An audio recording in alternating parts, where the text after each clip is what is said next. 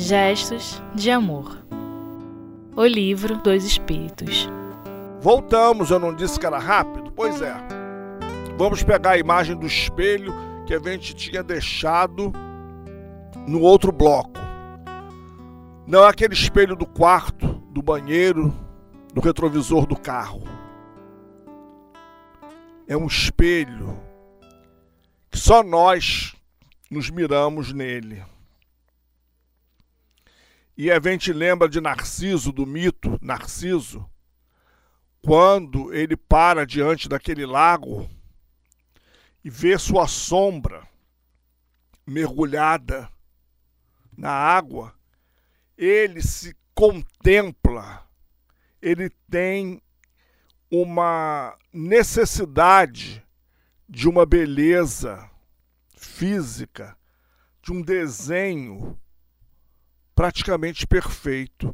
E Narciso se embebeda, vamos dizer assim, pelo ópio do prazer, se achando o maior, o melhor, o Deus, com D minúsculo, tá, gente? Da beleza física. Quanto egoísmo é um mito, mas vamos imaginar que fosse um ser humano quanto egoísmo, quanto apego, quanta situação ali imprensada que precisava ser represada. Vamos cuidar da saúde. Vamos fazer exercício físico porque é saudável, é agradável, é necessário, é renovador. Mas não vamos achar que a gente já passou dos 30, 40, que a gente vai ficar com a beleza do garotão de 20 ou da menininha de 18. Não dá mais. Aí a pessoa persegue a forma e ela é feliz porque ela se condiciona. Eu só serei feliz se eu for bela ou belo, se eu seduzir, se eu atrair se eu tiver um alto grau de sensualidade. Olha o egoísmo aí em várias vertentes. Nós estamos próximos ao carnaval. Carnaval, carnadevale, a festa da carne. Está na hora dos corpos sarados serem exibidos seminus nos sambódromos, nos blocos de rua, as pessoas mostrando o que elas têm de mais belo dentro do seu entender.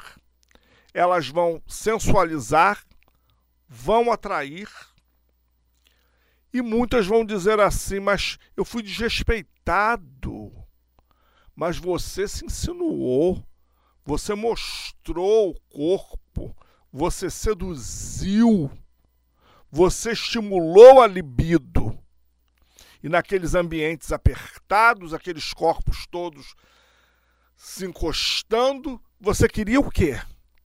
Mas você fez um ano de academia assiduamente para que esse corpo ficasse belo, perfeito, interessante e sedutor e vai atrair quem você quer e quem você não quer, porque você está numa vitrine.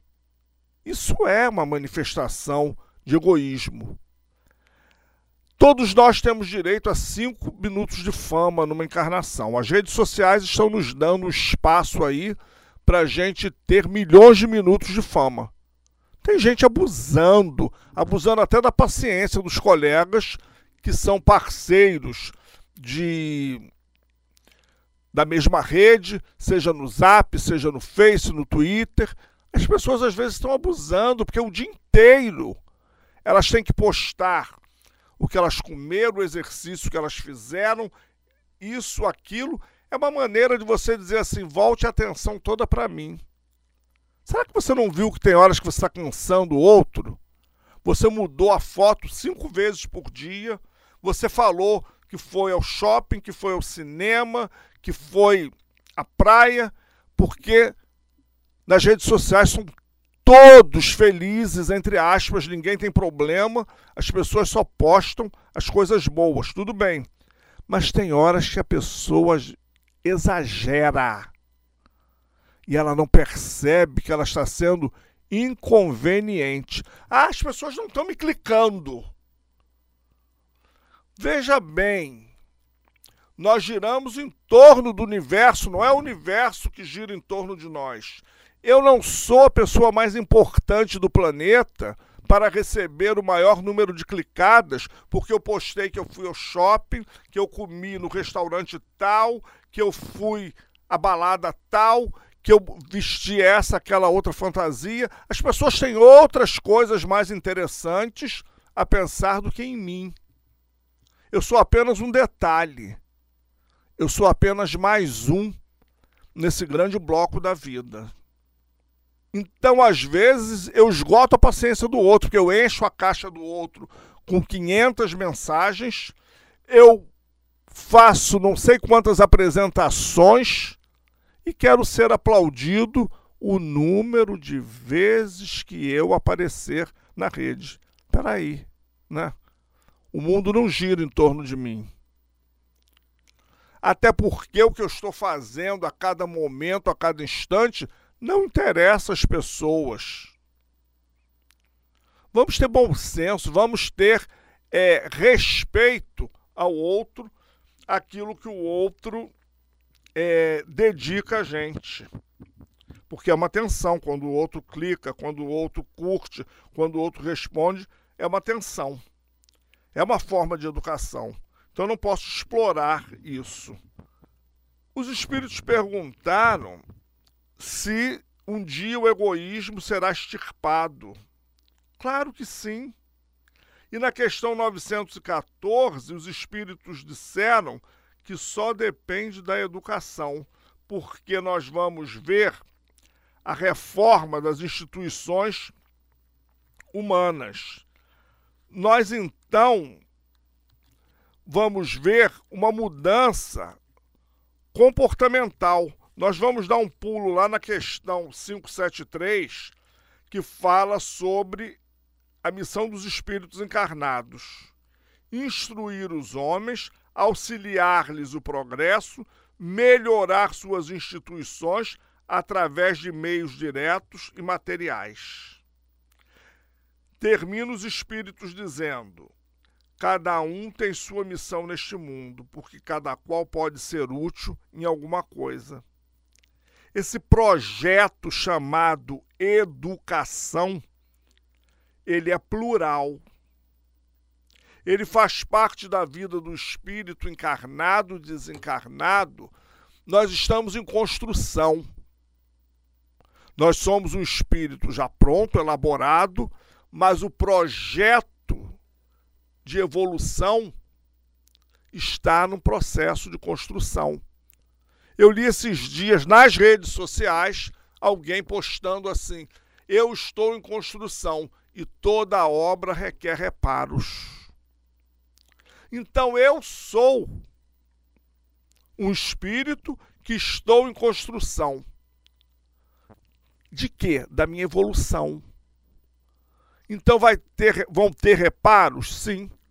São aquelas obrinhas que a gente faz na casa, pinta a cada dois, três anos, aí cai um reboco, a gente conserta, tem um problema na lâmpada, tem um problema hidráulico e nós vamos fazendo os consertos assim é em nós.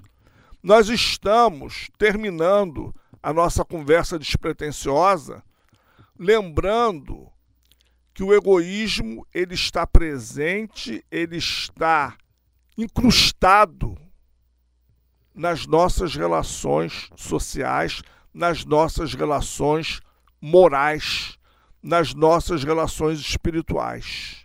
Até no trabalho mediúnico, a gente vê às vezes o espírito querendo passar à frente do outro para ser atendido primeiro, porque isso o espírito leva para onde ele for, porque é dele.